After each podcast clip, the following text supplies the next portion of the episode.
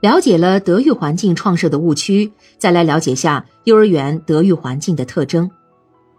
幼儿德育环境创设的有效性，取决于对幼儿德育环境基本特征的正确认识。一般说来，幼儿德育环境的提供具备以下的基本特征：活动性、情感性和渗透性。首先来说活动性，由于幼儿的德育不可能通过简单的说教或者课堂教育的形式而奏效，所以幼儿德育必须依赖特定环境下的活动形式。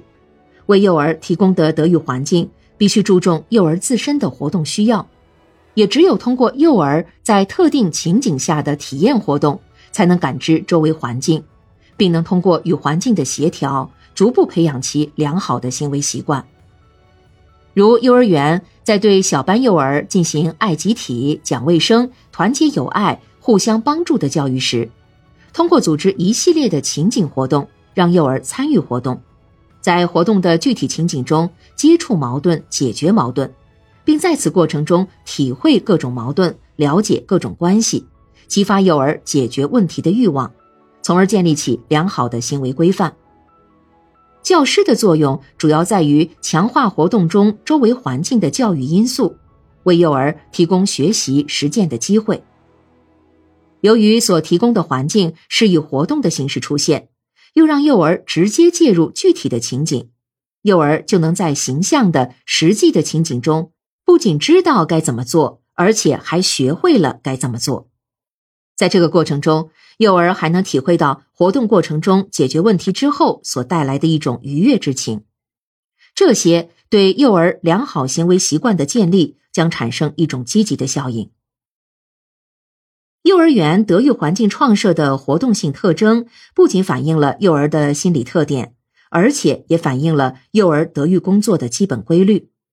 他要求教师在了解幼儿心理特点的基础上，为幼儿设计各种生动的、活泼的活动情景，并组织幼儿介入情景。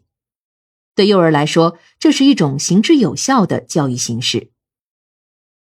然后说下情感性。幼儿道德行为的建立往往离不开一定的情感体验，所以注重情感因素是幼儿德育环境创设的又一个基本特征。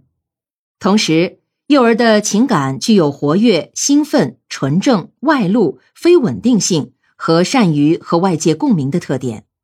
这也使幼儿德育必须辅之以情感体验。幼儿感情纯正，本能的与真善美的事物共鸣。他们在听英雄故事时会激动得热泪盈眶，当他们毕业离校与老师、小朋友分离时，他们会感到十分难过，泪流满面。总之，他们对于一切美好的事物，比如勇敢、真诚、善良、奉献、助人等，在感情上本能的相通。